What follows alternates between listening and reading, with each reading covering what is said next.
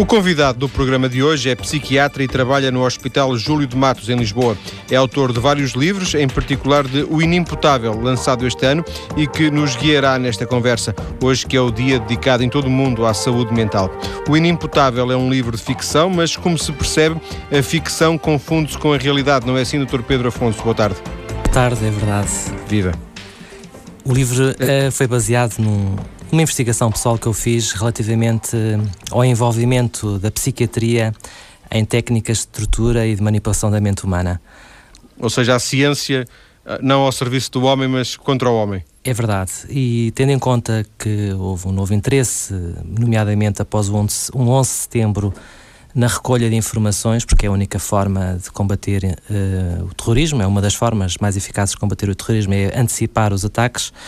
Uh, e uh, com toda a polémica em volta do, dos voos da CIA, que ainda ontem foi novamente notícia, há de facto um, um novo interesse sobre, sobre o contributo que a ciência pode ter nessa recolha de informações, ou seja, tentar uh, obter informações contra a vontade da pessoa. E o seu protagonista é inimputável porquê?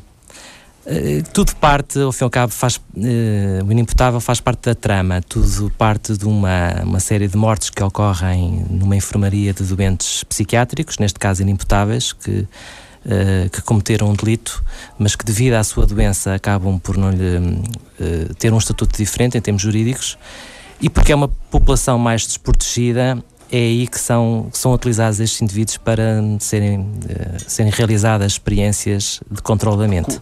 Cobaias humanas, é isso? Cobaias humanas, exato. Mas já agora, por curiosidade, existe, eh, os, não, não, não, necessariamente no, no, no, Júlio de Matos, mas existem alas nos hospitais psiquiátricos para inimputáveis, não é? Existem. Neste caso, em Lisboa, temos o Hospital Miguel Lombarda, que tem uma ala de inimputáveis e, e que, se as pessoas devem se recordar do filme Recordações da Casa Amarela, foi filmado aí, nessa ala. E eh, é uma realidade que conhece eh, porque, porque, porque se interessa, que não conhece muito bem.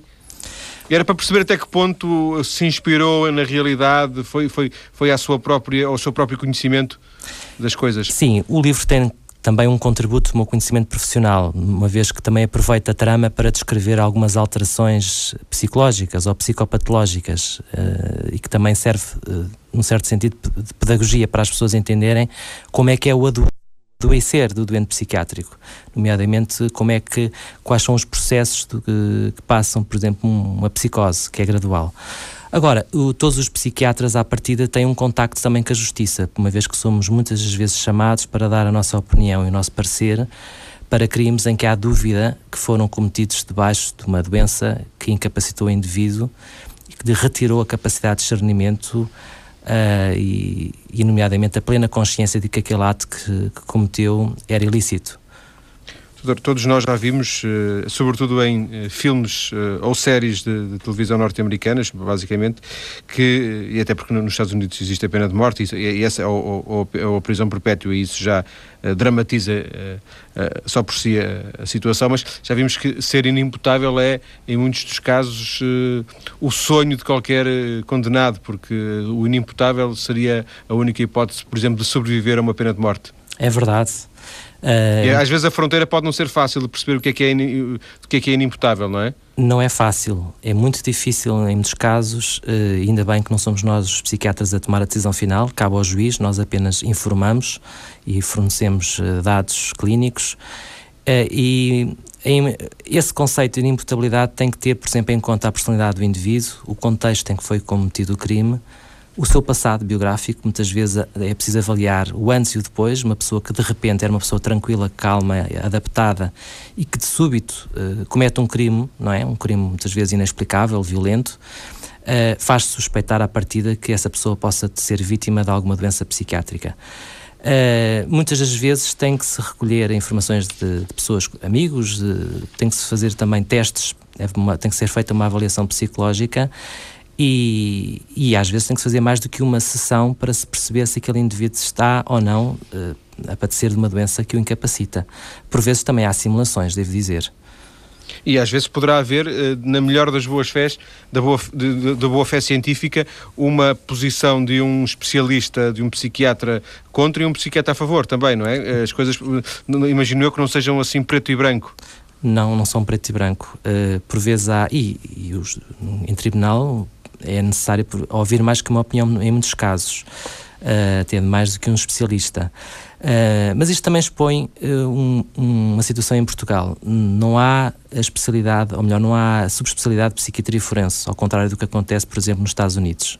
É verdade que eles têm muito mais casos do que nós, são um país muito mais violento, em que há mais perturbações mentais, uh, mas em Portugal devia-se caminhar também para aí, porque isto é uma matéria tão complexa, tão vasta, que deveria, deveriam haver psiquiátricas especificamente direcionadas para isto, porque isto é tão diferenciado que obriga a uma constante atualização.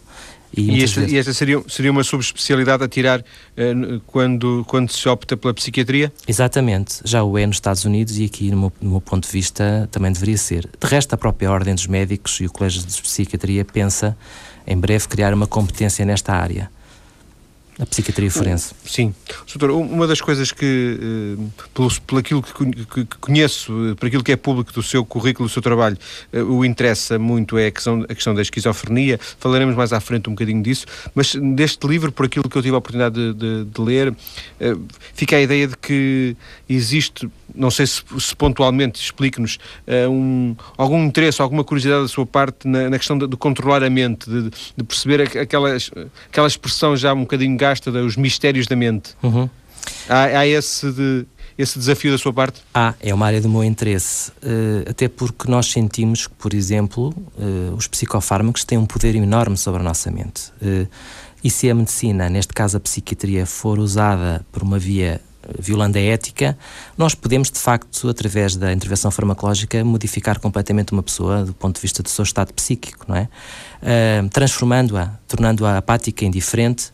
E isso é um bocadinho assustador e ao mesmo tempo fascinante. Uh, fascinante porquê? Porque, na verdade, há dados históricos, e eu fiz uma investigação nesse sentido, durante mais de 19 anos, exatamente 19 anos, por exemplo, a CIA teve um programa que envolveu uh, dezenas de psiquiatras, psicólogos, neste, nesta intenção, tentar obter controle da mente humana, quer por via farmacológica, neste caso usando drogas, quer através da eletroconvulsivoterapia e de outras técnicas mais sofisticadas. E de facto eh, conseguiu destruir vidas. Houve muitas pessoas que morreram eh, nesse propósito, foram feitas autênticas violações dos direitos humanos e tudo leva a crer, existe pelo menos esta minha suspeita, que isso continua a acontecer nos dias que correm. Ou seja, também de alguma forma hum, é mais fácil hoje estragar a mente de alguém através de um conjunto de técnicas uh, que, os, neste caso, os psiquiatras possam ter ao seu, ao seu dispor do que um, melhorar no, no, na mesma quantidade, pelo lado, agora, mas agora pelo lado positivo. Sim, uh, há uma frase que agora estou-me a recordar no livro de uma das personagens que diz o seguinte, que está refém naquela ala de inimputáveis, que diz que dirige-se ao psiquiatra ou médico eh, dizendo que eh, só sei que, perguntando o que é que ele está ali a fazer, ele responde só sei que raptaram a minha alma e exijo que a liberte imediatamente. Ou seja, ehm, a psiquiatria e a, a, psicofarmacologia têm de facto esse poder de eh, nos retirar algumas características que faz nós pessoas, e que nomeadamente a consciência da nossa identidade, as emoções, pode, os psicofármacos podem embutir ou seja, podem fazer com que nós, diante de uma situação, não, não tenhamos qualquer tipo de reação, de tristeza ou de raiva, e pode, eh, inclusivamente, alterar-nos a nossa memória, nomeadamente, por exemplo, a eletroconvulsivoterapia, e isso há dados históricos, poderei falar isso mais à frente, se assim o pretender, Sim. de pessoas que foram sujeitas a sessões durante mais de um mês e que ficaram sem reconhecer a família e sem saberem sequer preferir o seu próprio nome. Eh, para fecharmos esta primeira parte, uh, os livros uh, já são mais do que um acaso na sua vida, percebe-se isso? Escreveu esta em, em, ficção porque não era possível fazê-lo de outra forma? Ou a ficção é, é também um, um, um interesse na, na, sua vida profissional é um, e pessoal? Sem dúvida. É um interesse porque acaba por ser também terapêutico. Uh, nós acabamos por ouvir diariamente muitas histórias. São milhares de doentes que nos passam e acabamos por conhecer a vida íntima dessas pessoas e eu pessoalmente sinto uma necessidade de projetar, neste caso na escrita, uh, o conhecimento que adquiro por essa experiência é uma forma também de alívio do próprio sofrimento que eu carrego e, e que os meus colegas carregam, porque não é fácil. Ninguém é bom médico nesta área se não sofrer também um bocadinho com os doentes, e às vezes é muito difícil, devo dizer. Ninguém pode ficar indiferente às histórias dramáticas que nós muitas vezes ouvimos e também pelo sentimento de impotência que temos para ajudar algumas pessoas. Isso é um fenómeno que ocorre quase diariamente e, no meu caso, recorro à ficção um bocadinho para aliviar esse sentimento de frustração e impotência, mas ao mesmo tempo também para transmitir algumas mensagens de esperança. Isto não é só desgraças. Seria uma, uma, seria uma espécie de biblioterapia. Doutor Pedro Afonso, vamos voltar daqui a, daqui a pouco para continuarmos a nossa conversa e vamos começar exatamente por aqui, por esta questão do seu trabalho no hospital e deste, deste sofrimento versus deste alívio. Até já.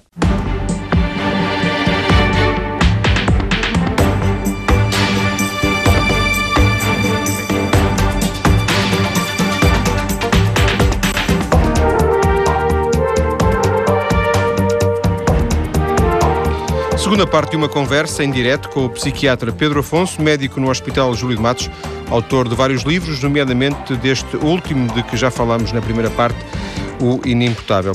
Doutor, há quantos anos trabalha no Júlio de Matos? Há cerca de 14 anos. Já há algum tempo. Uh, exatamente, já ia dizer, já, já, já tem muitas histórias para contar, certamente. Já. Há bocadinho, uh, a fechar a, a primeira parte, deixou-nos aqui um, um testemunho. Uh, forte, tomei nota há alguma ideia. Realmente, se pensarmos bem, eh, muita gente, os pais não têm o sonho que os filhos sejam médicos. Eh, eu, se fosse médico, haveria algumas, algumas especialidades que eu não gostaria de ser, e uma delas seria certamente eh, psiquiatra, nomeadamente, e agora era esta a questão, psiquiatra num hospital e num hospital com as características do Júlio de Matos, ou, ou, ou de mais dois ou três que existem em Portugal, é, deve ser aquilo que se diria em, no Brasil barra pesada. É, barra pesada e uh, lembrei-me agora de repente de um, de um episódio. Há episódios que às vezes nos acontecem que nós uh, acho que só assistimos em situações, em cenários de guerra. Muitas vezes assistimos a, miséria humana é tão grande, nomeadamente nas urgências em que nos são trazidos, muitas vezes pela, pela PSP e pela GNR, pessoas que estão na rua, que sofrem de perturbações mentais e vêm num estado tão miserável que eu acho que só é possível ver aqueles casos num cenário de guerra. Uh, mas comigo, como dizia há pouco, estou há 14 anos no hospital e isto é um impacto muito grande pelas pessoas. A psiquiatria, quando é levada a sério, uh, uh, a pessoa fica inicialmente um bocado perturbada e depois vai adquirindo mecanismos de defesa, obviamente, e não é por acaso que há uma história uh, que está associada muitas vezes que os psiquiatras são todos um pouco excêntricos. Uh, depois cada um recorre aos mecanismos de defesa que encontra. Uh, mas a verdade é de que. Defesa, diria, de compensação. De compensação. E não é fácil. Uh, não é fácil porque assistir à desorganização de, de, outros seres humanos e às consequências que essa desorganização mental causa é, é dramático por vezes. Porque um doente mental eh, ou uma pessoa que sofra de uma situação psiquiátrica destabiliza toda a família. Uh, destabiliza, se for casada, a mulher ou o marido, destabiliza os filhos, os pais, e é uma doença que extravasa para o âmbito familiar. Por exemplo, o caso da depressão, quando uma pessoa deprime, normalmente ao fim de algum tempo acaba por adoecer também o resto das pessoas que vivem com ela, porque se torna uma pessoa azeda, insuportável e há uma modificação muito grande do comportamento, o que por vezes se torna dramático também acontece com nós. Uh, ao assistirmos a tantas histórias, tantos episódios, uh, isto tem impacto, ninguém tenha dúvidas que tem impacto, porque às vezes a carga é muito grande. Ou seja, às vezes chega a casa com, com algumas das coisas que, que ouviu durante o dia? Às vezes tenho que partilhar, é verdade. Eh, tenho, no meu caso, tenho uma. A minha mulher tem uma grande paciência, acaba por ser o meu primeiro terapeuta. A, e sua, a sua psiquiatra? É a minha psiquiatra, sem dúvida. Acabo por as coisas, coisas, porque ela é médica também, portanto, uh, sem, é mais fácil de certa forma. É mais fácil e, obviamente, mantendo o sigilo profissional, não é? Mas algumas situações uh, que é preciso aliviar e, e, nós, e também ela acaba por fazer o mesmo comigo, porque também, uma vez que trabalha numa unidade de cuidados intensivos, uh, não é fácil. sabe que ainda ontem, em conversa com ela, dizia que há algumas especialidades que, dada a carga emocional que as pessoas sofrem, eu refiro-me à, à, psiquiatria e também a quem está a trabalhar em unidades de cuidados intensivos, porque se deparam com muita frequência com a morte de doentes, também aqueles que trabalham em oncologia, Uh, também é difícil, sem dúvida. Sem dúvida. Era, era também uma das especialidades a que eu me referia há pouco. Mas, de qualquer forma, para si era inevitável, como psiquiatra, ter que trabalhar num hospital ou, ou, ou, dentro das, das hipóteses, esta é, de alguma forma a mais, a mais penalizadora nesse aspecto? Eu vim para a psiquiatria porque gosto, há uma vocação, não há nenhum sentido masoquista. Uh, e acho que nós só podemos ser bons naquilo que gostamos, porque acabamos por nos superar a nós próprios, por atravessar as dificuldades que vamos encontrando e depois isto também é, nós também melhoramos muitos doentes e ajudamos muitas pessoas. Houve uma evolução notável da psiquiatria nos últimos anos, nomeadamente naquelas doenças mais graves, refiro-me concretamente à esquizofrenia e à doença bipolar, e hoje em dia consegue-se melhorar os doentes ao ponto que era impensável há uns anos atrás. Isso também é interessante, assistirmos ao evoluir da medicina nesta área e sentirmos que há muita gente que, que beneficia com a nossa ajuda e que também tem, temos um contributo importante a recuperar a felicidade de muita gente. Portanto, isto não é só sofrimento, como dizia claro, não, é só, não é só o lado negativo. Diz que, diz que, há uma, que houve uma mudança significativa nos últimos anos, eh, mesmo face eh, ao período em que começou eh, como médico psiquiatra? Portanto, já, já mais recentemente esta, essas mudanças foram visíveis? Sim, sim. Eu apanhei uma transição que foi o aparecimento dos novos medicamentos, por exemplo, para a esquizofrenia. E os doentes são completamente diferentes. Eu posso lhe partilhar com os ouvintes, no início, nas enfermeiras psiquiátricas, os doentes andavam muito, demasiado sedados, talvez, em alguns casos, um pouco parados. Hoje em dia, com os novos medicamentos que não têm tantos efeitos secundários e que tornam as pessoas mais despertas, mais vigis, mas são igualmente eficazes, uma enfermaria psiquiatria quase que se torna é, indiferenciável, por exemplo, de uma enfermaria de uma ortopedia ou de medicina. Uh, já não há aquela visão horripilante e decadente dos doentes a dormitar, encostados, que muitas vezes se associa aos hospitais psiquiátricos. Isso também foi uma transformação muito positiva e eu assisti, curiosamente, a essa mudança que ajuda também a mudar o estigma da doença mental. Doutor, proponho-lhe que, que ouça e, e obviamente, que, também com os ouvintes, uh, um contacto que vamos fazer agora com uma das raras associações que em Portugal se preocupam com aqueles que têm doenças mentais graves. É a Encontrar-se. Filipa Palha é psicóloga clínica, é presidente da Encontrar-se, está em direto. Boa tarde. Boa tarde. Viva. Quer-nos contar o que é que vocês fazem em concreto? Bom, primeiro, uh, obrigada. Eu só queria corrigir, nós não somos uma das únicas associações que, que se interessa e que tenta melhorar as condições de vida e os serviços para as pessoas com doença mental grave. Podemos é dizer que somos uma das únicas associações que teve uma campanha e um projeto eh, consistente e continuado na área do combate ao estigma associado às doenças mentais. Aliás, a Encontrar-se é uma, uma associação faz hoje dois anos, portanto somos muito, muito recentes e muito novos nesta área, mas desde que começamos a trabalhar temos vindo a desenvolver iniciativas uh, exatamente para tentar contribuir para algumas das dificuldades e falhas no tratamento das pessoas que direta e indiretamente sofrem das doenças mentais. Quer-nos dar alguns exemplos de coisas eh, em concreto que vocês fazem? Que nós fizemos. Nós, uh, como sabe, estas associações não governamentais, até se tornarem instituições particulares de seguridade social, e terem, serem reconhecidas, é tudo processos que demoram algum tempo. E, portanto, nós decidimos começar a nossa ação numa área ligada à parte da formação. Já há muito tempo que estão identificadas dificuldades e falhas em termos de formação específica de pessoas, um, de técnicos de saúde, por exemplo, uh, na área da reabilitação psicossocial e nós começamos um mestrado em parceria com a Universidade Católica, exatamente um mestrado em reabilitação psicossocial, que está começamos agora o segundo semestre, e há um ano lançamos esta campanha anti-estigma, que durante 10 uh, meses, aliás, durante um ano, mas nos últimos 10 meses, tem utilizado a música no combate ao estigma. Como, como é, que, como é que usam a música? O, esta campanha que dá origem ao movimento UPA, aquilo que nós fizemos foi nós identificamos temas associados ao estigma e temas palavras e conceitos negativos associados ao estigma e, e fizemos pares de palavras, começando pelo lado negativo, e para onde é que nós gostaríamos de estar a caminhar.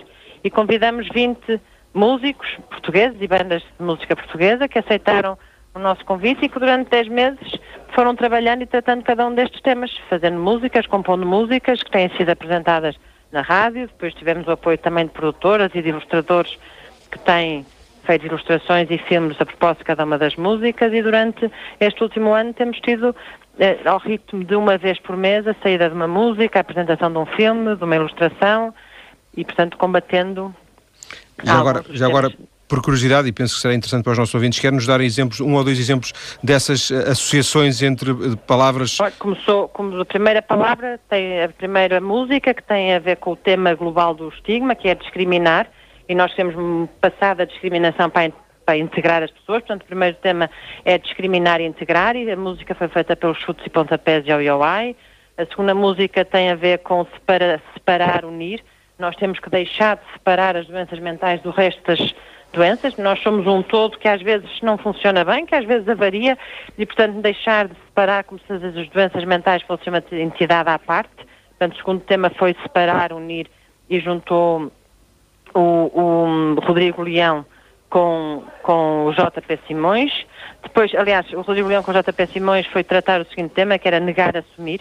Temos que aceitar que as doenças mentais existem, temos que combater a negação, que muitas vezes é um processo em que as pessoas bloqueiam a aceitação das suas doenças. Portanto, temos passado sim. de negar para assumir e juntou GP Simões. Hoje Doutora, foi lançada sim, a música... Já, já, já, já, nos deu dois outros exemplos, seriam dez. Queria-lhe perguntar, eh, para este próximo ano, eh, esta campanha, porventura, não será continuada? Dir-me-á, o que é que vocês preveem? Nós agora a, última música do projeto sai no próximo mês e com, com a última música vamos lançar o CD e o DVD. E para o ano vamos tentar levar o projeto, temos um projeto de levar esta campanha às escolas, porque todas estas músicas acabam por transmitir informação que é mais fácil de chegar aos, aos mais novos e, portanto, vamos levar o UPA, ao movimento UPA, vai à escola e depois no próximo ano vamos retomar outra campanha, mais uma vez associando uma forma de arte e de expressão uh, ao combate ao estigma. Agradeço a Filipa Palha, da Associação Encontrar-se, o contacto em direto na uh, eh, TSF, no Mais Cedo ou Mais Tarde, em que estamos a falar de saúde mental. Volto à conversa com o psiquiatra Pedro Afonso, nosso uh, convidado. Existe, Dr. Pedro Afonso, um uma mudança no, no paradigma, na, na, ideia global de doente mental? Nós estamos mais doentes uh, do que há uns anos? Temos mais, algumas perturbações mentais estão a aumentar, fruto de do tipo de sociedade que nós vamos tendo, cada vez mais centrada nos, nos centros urbanos e, e com dificuldades de adaptação e com uma diminuição também do apoio social que, que é mais fácil em comunidades mais pequenas. Portanto, as doenças mentais aumentam em países mais desenvolvidos, há uma pirâmide, de, enquanto nos países menos desenvolvidos há uma maior prevalência das doenças infectocontagiosas. Nós estamos a caminhar para lá e eh, a própria Organização Mundial de Saúde tem alertado sucessivamente os vários governos para a necessidade de investir nesta área que causa uma grande incapacidade, nomeadamente profissional, e que ninguém está livre. Daí, pegando nas palavras do estigma um, ainda há pouco, ninguém está livre de vir a sofrer uma doença mental. Sendo que, e, o doutor já, já falou nessa o Pedro Afonso já falou nessa, nessa palavra, depressão, é, é talvez das palavras é, hoje em dia mais mais na, na, na boca da, da, opinião pública quando se fala em doenças mentais. A depressão é uma doença de ricos, de ricos no sentido de, de ser uma coisa que acompanha os países mais desenvolvidos e, porventura, uh, acompanha também um, um hipotético uh, uh, vetor de, de, de, poder de compra? Não Ou não posso, escolhe idades, nem, esco nem, depressão, nem, poder de compra, nem, nem sexo, não, nem nada? Não, a depressão manifesta-se de forma diferente em função do estrato social da pessoa, uh, do nível cultural, por exemplo, nas pessoas que têm nível cultural mais baixo, apresenta-se muitas vezes através de sintomas físicos e não emocionais, eu passo a explicar. Muitas vezes são pessoas que recorrem sistematicamente ao médico de família com queixas de dores de cabeça, de desconforto abdominal, de cansaço, de dores nas costas, enfim, e que depois de feitos uma série de exames, o médico de família fica eh, percebe que não há ali base biológica para aquilo, eh, para aquelas queixas e eh, finalmente entende que há ali uma depressão, aquilo que nós chamamos de depressão mascarada. Depois as, as pessoas eventualmente que se conseguem exprimir melhor acabam por fazer mais facilmente o diagnóstico, mas é uma doença que ataca, atinge ricos, pobres e todas as pessoas em qualquer lugar. Uh, ninguém está livre e de que, E que eu tinha essa ideia, fiquei agora com, com a ideia um pouco reforçada, se bem percebi, uh, que é uma ideia, ideia de difícil diagnóstico, a depressão. Em alguns casos é de difícil diagnóstico. Há muita gente, posso garantir, que está deprimida e que teve deprimida no, no, seu passado e que não foi tratada nem diagnosticada. Isso acontece muitas vezes quando nós eh, consultamos alguns doentes, que fazemos algumas perguntas fazemos sempre sobre a biografia do doente e detectamos que já teve outros episódios anteriores e que nunca foram tratados e que talvez pudesse, esse sofrimento pudesse ter sido aliviado, sem dúvida.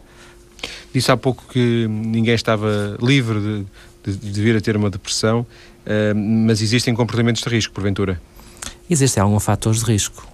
Olha, um tema que está muito agora em discussão, o divórcio, por exemplo, é um dos fatores de risco mais, mais importantes para hum, o aparecimento dos conflitos conjugais entre casal, para o aparecimento da depressão. A crise económica também está né, hoje em dia nas notícias diariamente. As, as dívidas, por exemplo, as dívidas, as pessoas começam a ter dificuldades em gerir a sua própria vida, perdem liberdade, hum, os problemas surgem e há aqui uma desadaptação. É evidente que isto tem implicações no, no bem-estar gera discussões, muitas vezes entre casal, gera um sentimento de impotência, uma frustração, interfere com a autoestima e o desemprego, lembrei-me de outra, também é terrível. Ao fim de algum tempo, a pessoa acaba por desmoralizar e, e muitas vezes conduz a uma depressão grave de tratar. Eh, a pessoa sente-se inútil na sociedade. Portanto, hoje em dia e neste momento temos uma série de fatores de risco que conduzem uh, ao aparecimento da depressão mais do que nunca uh, é preciso estar atento a isto e criar mecanismos para que possamos ajudar este tipo de pessoas. Sendo que, uh, corrija-me se eu estiver enganado, a tudo isso que, que, que disse uh, acresce um outro fator, e é isso que me peço se, se, se eu estiver enganado, se eu estiver a elaborar num, num estigma, numa, numa ideia errada, que é o facto de se calhar não, não acontece isso com mais nenhuma especialidade médica, as pessoas, ou muita gente tem problemas em ir ao psiquiatra, porque quando se diz vai ao psiquiatra, o, o tipo está maluco. É verdade. É? E ainda é o nosso atraso civilizacional. Eh, se me dói os rins, eu vou ao médico. Se me dói a unha, eu vou ao enfermeiro ou vou ao médico, mas não tenho problema nenhum de ir. Quer dizer, posso não gostar de ir, mas se, se é o problema é de, é de saúde mental, uh, farei tudo o que estiver ao meu alcance para não ir. É, ainda acontece infelizmente muito isso. Ao contrário, por exemplo, do que se passa nos Estados Unidos, que se cai no polo oposto, que é chique ir ao psiquiatra, não é? Aqui, muitas das vezes, isso nota-se. Vou-lhe dar um exemplo de um certo estigma ligado à especialidade. Quando tenho que passar um atestado médico, há doentes que me pedem especificamente para não vir designado de psiquiatria e eu tenho outras folhas timbradas com, apenas com o meu nome e com o médico e que utilizo nesses casos. Enfim, eu compreendo, as pessoas podem vir a ter problemas profissionais e como nós não somos obrigados a revelar, obrigados a revelar qual é a doença que a pessoa está a sofrer, muitas vezes recorre-se a isto. Ora, isto reflete este estigma ligado à, às doenças mentais e esta exclusão que é preciso combater e é preciso esclarecer. De resto, este tipo de programas servem precisamente para isso, para ajudar as pessoas a entenderem que uh, estas perturbações podem acontecer a qualquer um, que são médicos e, psicólogos e enfermeiros que trabalham no sentido de ajudar as pessoas e que muitas vezes são situações transitórias, que a pessoa sofre de uma patologia destas, nomeadamente da ansiedade, não falámos aqui, mas tem aumentado imenso as perturbações da ansiedade, uh, e que depois, a maior parte delas, felizmente, se resolvem de alguma forma concorda com aquilo que disse a doutora Filipa Palha quando disse que, que as doenças uh, da saúde mental não era, eh, faziam parte de um todo, que, que, não, que não se pode isolar a cabeça, quer dizer, ninguém está doente da cabeça quando está doente, quando tem um problema de saúde mental. Não, porque o próprio organismo, isto reflete-se no organismo. Por exemplo, uma pessoa que esteja deprimida, o sistema imunitário fica alterado, aumenta a probabilidade de vir a ter infecções, e está demonstrado também, que há correlação, por exemplo, da depressão com outras patologias, por exemplo, a artrite reumatoide, com a esclerose múltipla, com algumas disfunções da tiroide.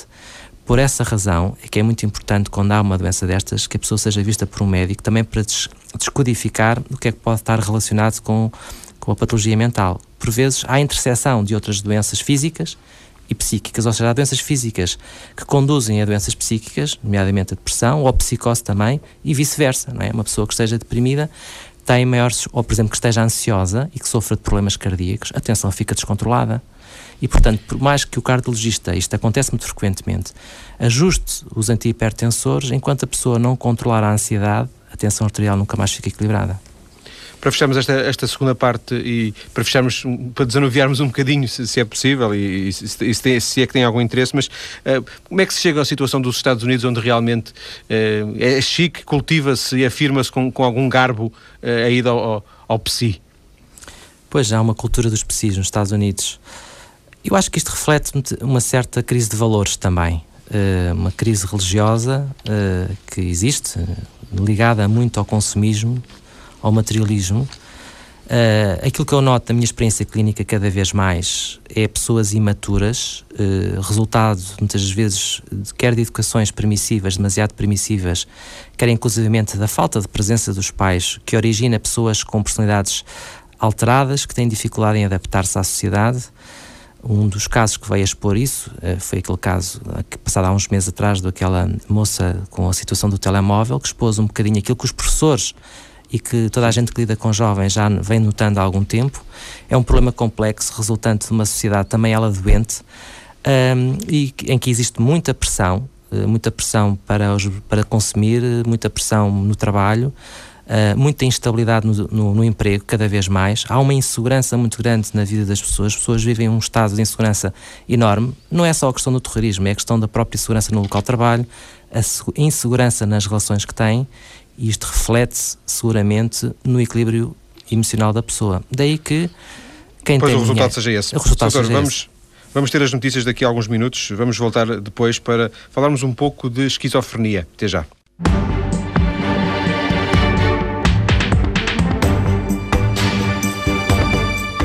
Pedro Afonso é o nosso convidado de hoje. Pedro Afonso é médico psiquiatra, tem-se interessado, entre outros temas, claro, pela esquizofrenia, uma doença que afetará cerca de 100 mil pessoas, 1% dos portugueses. Pedro Afonso já escreveu um livro sobre, sobre o tema, Conhecer a Esquizofrenia. Este ano lançou O Inimputável, um livro em que, de alguma forma, volta ao mesmo assunto, mas agora pelo lado da ficção. Uh, Dr. Pedro Afonso, uh, dá a ideia que, o protagonista, o inimputável, uh, de alguma forma ele será um, um esquizofrénico, verdade?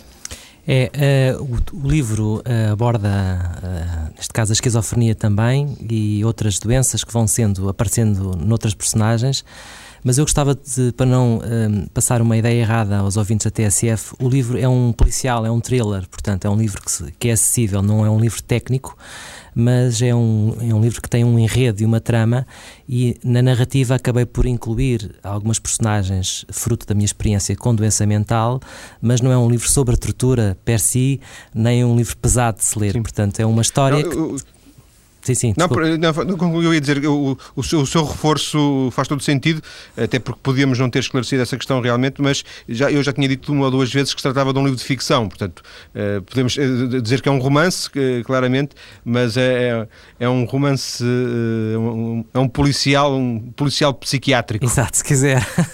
policial psiquiátrico, essa foi boa.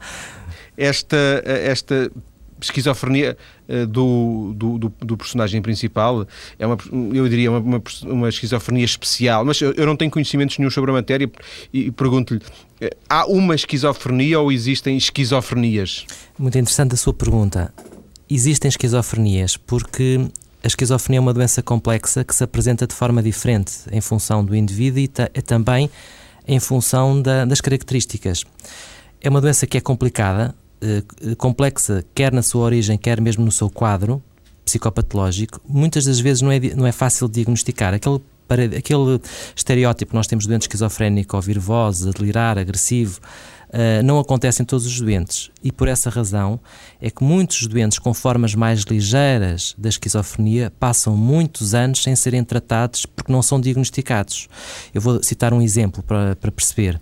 Um, um indivíduo que, por exemplo, que tem aquilo que nós chamamos de características esquizoides. É um indivíduo, um rapaz que na escola é um bom aluno, bem comportado, mas que começa a, a denunciar aspectos uh, que apontam para uma possível esquizofrenia, porque não convive, isola-se muito, uh, passa o tempo sozinho em casa, em volta muitas vezes do computador ou de jogos de computador e depois de súbito começa a diminuir o rendimento escolar, começa a andar desconcentrado, as famílias começam a notar uh, que ele começa a perder rendimento na escola, mas nunca direcionam a suspeito do diagnóstico para a esquizofrenia, porque estes doentes muitas das vezes não verbalizam, não exprimem aquilo que vai dentro da mente.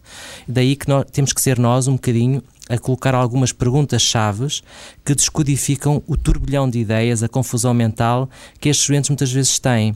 Este exemplo serve para explicar que nem sempre é fácil diagnosticar a esquizofrenia. Uh, é fácil quando ela aparece, por exemplo, de uma forma súbita. Uh, outro exemplo, quando há jovens que consomem drogas, podem desenvolver uma esquizofrenia que estava em estado latente. Ou seja, de um momento para o outro há uma alteração brusca do comportamento, as pessoas começam a ficar confusas, a, a não construírem frases com nexo, a terem alucinações, a falarem sozinhas e aí é mais fácil fazer o diagnóstico. E depois há aqueles casos em que o indivíduo eh, começa a entrar numa decadência progressiva. Uh, por exemplo, começa a fazer, uh, perder hábitos de higiene, começa a perder hábitos sociais, a isolar-se, uh, a faltar ao trabalho ou a faltar à escola, a desinteressar-se por tudo e muitas vezes nestes casos também são confundidos, por exemplo, com quadros depressivos. Ou seja, a esquizofrenia é um conjunto, é um síndrome, é uma síndrome, ao fim e ao cabo, e faz sentido falar nas esquizofrenias no plural, não é? Como disse muito bem. Sendo que, imagino, se não para a totalidade dos casos, mas para a maioria dos casos, existe um corpo, um corpo, digamos, crítico no sentido de três ou quatro eh, mensagens, três ou quatro sintomas que, que irão globalizar essa síndrome. É. Olha, eu quando estudei medicina na faculdade uh, dizia-se que a esquizofrenia era a doença da realidade. E faz muito sentido este conceito, porque o doente com esquizofrenia muitas das vezes entra numa outra realidade que é a dele, que não é a nossa, e que vive dentro dessa realidade, vive um, um pouco dentro dessa realidade que ele criou, aquele fruto da doença, porque ele acredita em coisas que mais ninguém acredita. Por exemplo, os lírios são isso mesmo. O doente, por exemplo, pode sentir que lhe colocaram, por exemplo, um chip dentro da cabeça e que está a ser comandado, ou pode sentir-se perseguido pelos vizinhos e uh, isto é uma realidade diferente da nossa, daí que seja uma doença da realidade. Por outro lado, ainda, há outro aspecto que é comum à esquizofrenia. Aquela ideia da, da, perseguição, não é? A ideia da perseguição, o sentir, por exemplo, que as outras pessoas olham para a pessoa de uma forma diferente, que fazem juízos a seu respeito e a pessoa começa a ganhar medo, começa a sentir-se intimidada e muitas vezes o isolamento também prende-se com isso, com o receio que a pessoa começa a ter do mundo, dos outros. Uh, e há outro aspecto também, para além da doença da realidade, que tem a ver também com os líderes que falámos, das alucinações, há outro aspecto que se prende com a alteração da função cognitiva. O que é, que é isto? É a pessoa que começa a perder capacidades intelectuais. Por isso é que antigamente a esquizofrenia se chamava demência precoce. Inclusive chegou a chamar-se, uh, imagina o termo, estupidez adquirida, é?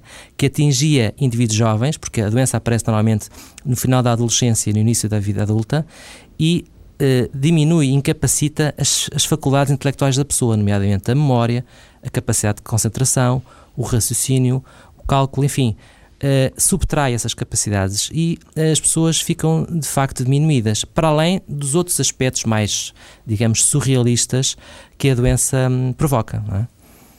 Aquele personagem que no seu livro, como, como, como nos contou na primeira parte, diz a determinado passo que lhe raptaram a alma, é alguém que configura, assim, muito à primeira vista, um delírio esquizofrénico, não? Uh, sim, num certo sentido, porque a pessoa acredita que está inocente, ou seja, um doente, isto é uma, uma característica também da doença, muito comum, daí que seja por vezes difícil de trazer estes doentes a, a tratamento, que é, a pessoa acha que os outros é que estão errados, acredita que não está doente, portanto, nós chamamos isto o insight da doença. O doente com esquizofrenia raramente aceita que está doente e, portanto, atribui sempre aos outros o seu estado. Uh, emerge num mundo delirante, mas para ele aquele delírio, aquele mundo que ele criou, fruto da doença, é, o, é, o, é que é o mundo real. E por isso é que recusa tratar-se na maioria dos casos. Daí que nós muitas vezes tínhamos que recorrer ao internamento compulsivo destes doentes e também tínhamos um outro problema gravíssimo, que é estes doentes abandonam com muita frequência o tratamento e depois recaem, porque deixam de tomar os medicamentos, voltam a aparecer os sintomas e isto é um ciclo vicioso.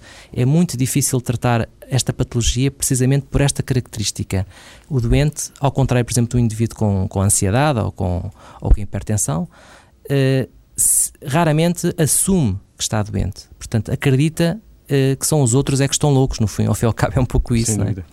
E é possível que alguém que tenha uma esquizofrenia, digamos assim, clássica, permita-me a vulgaridade sim, sim. Do, do, termo, um, e que não tenha sido tratado, consiga viver uma vida normal, fazer ir para o seu trabalho, conduzir o seu carro.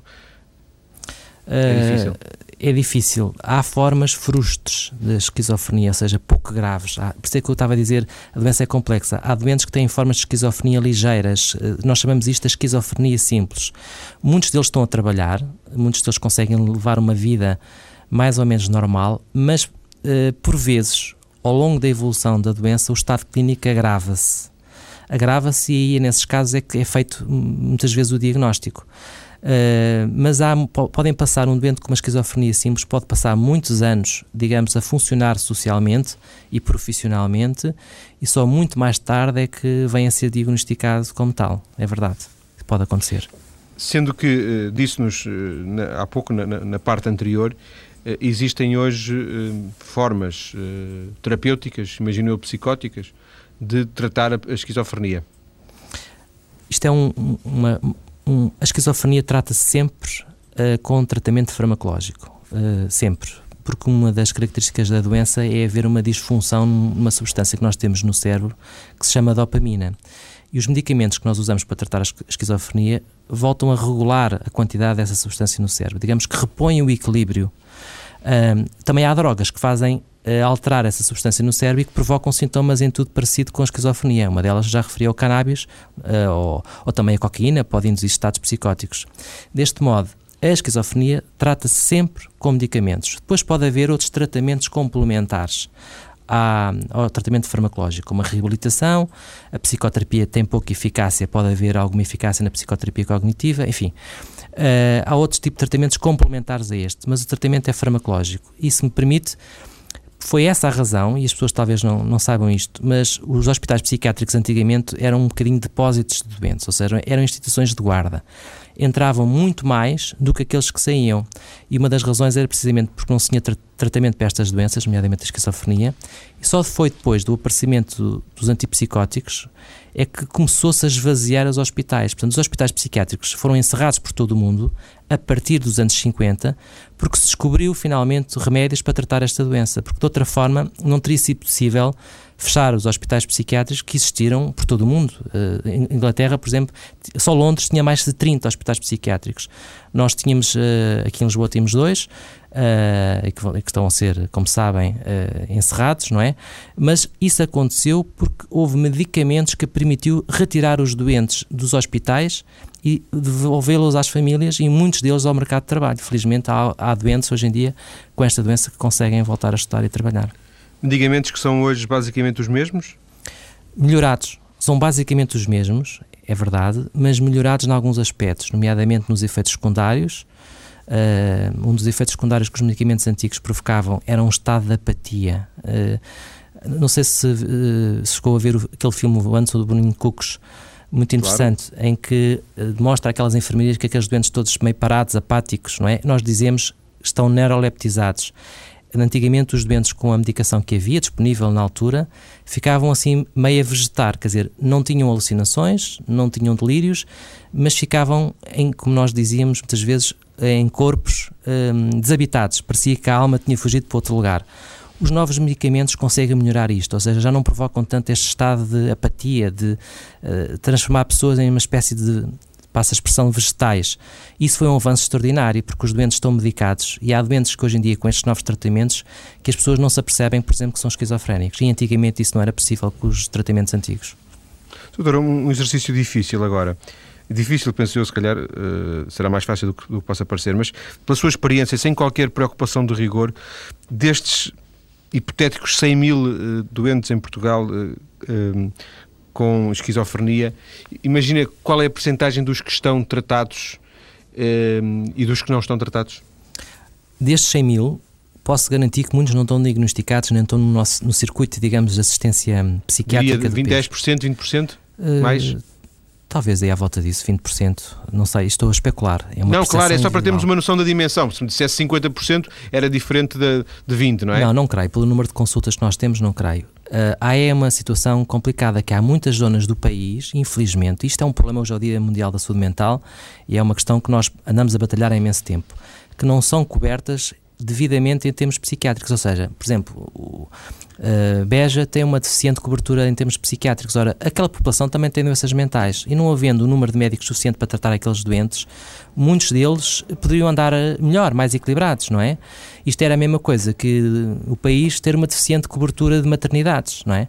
Mas como uh, os doentes mentais e as suas famílias têm uma capacidade deficiente reivindicativa, fala-se pouco disto, quer dizer, temos que ser muitas vezes nós, uh, psiquiatras e técnicos de saúde mental, a chamar a atenção para este problema, porque ainda em Portugal, hoje em dia, há uma deficiente cobertura assistencial uh, das doenças mentais. Devia de haver um maior número de psiquiatras, maior número de serviços de psiquiatria nos hospitais gerais, para que estes doentes possam ir à urgência e queixarem-se de um sintoma mental da mesma forma que se queixam com uma dor no pé ou uma dor no braço e encontrarem os médicos que os possam tratar. Mas já agora, por falta de psiquiatras, do número de psiquiatras que existem em Portugal? Uh, por falta de várias coisas, por falta de uma política verdadeira de saúde mental, por falta de interesse dos governos em investir nesta área, por falta de, por, por, causa do estigma, já falámos aqui. Claro. O número de psiquiatras em Portugal não é assim tão baixo quanto isso. Eu acho que a esse respeito estamos relativamente bem, provavelmente estarão é mal distribuídos. Esse é um problema quase congénito da, da, da, da medicina em Portugal, não é? é. Estamos, estão muitos no mesmo sítio e, e poucos eh, no resto do país. Será isso? É, sim, eh, estão muito concentrados nos meios urbanos, embora aí que também esteja grande, concentrado grandes problemas mentais, mas era importante que houvesse um esforço por parte do governo em concentrar a psiquiatria uh, dentro dos hospitais e não uh, fora, como, como aconteceu no, século passado, enfim. Uh, e há uma coisa que eu lamento, por exemplo, o hospital onde eu trabalho, o Júlio de Matos, ele lamentava que desapareça por si só, porque acho que podia ser transformado, isso aconteceu em muitos outros países, em centros de neurociências, em centros de investigação, onde se promove o ensino da saúde mental e para onde vão também aqueles casos mais, mais, difíceis, porque há muitos casos difíceis que nós não tratamos, casos psiquiátricos resistentes. E esses continuam, continuam a existir. Exatamente, quer dizer, não, não, há infelizmente tratamento para todos os casos, há aqueles casos mais graves que têm que ter um sítio onde possam ser tratados, onde possam estar, é, é uma possam ficar. Possam ficar. Possam é uma ficar. fantasia pensar que agora de repente todos os doentes vão parar uh, junto da comunidade. Infelizmente ainda não temos resposta para todos os casos. Cada vez são menos esses casos, mas ainda não há respostas. Mas, mas vão continuar a existir. Doutor Pedro Afonso, muito obrigado por esta conversa na TSF, em que falamos do seu livro mais recente, do, também do seu trabalho no Hospital Júlio de Matos e também da, da, da patologia da síndrome que mais o tem interessado, a esquizofrenia. Boa tarde e obrigado.